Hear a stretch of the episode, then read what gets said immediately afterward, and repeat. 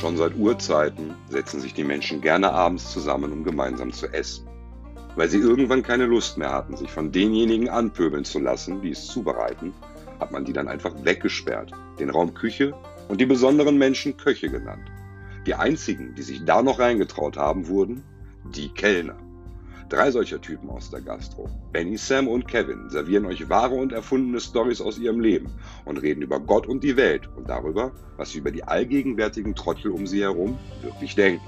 Lustig, peinlich, manchmal skurril, meist gewürzt mit viel intellektuellem Dünnschiss, aber, oder genau deshalb, immer hörenswert. Alle zwei Wochen dienstags gibt's die neueste Episode und mit etwas Glück zwischendrin immer mal wieder einen kleinen Leckerbiss. Sehr gerne, guten Appetit und viel Spaß mit Der fliegende Kellner.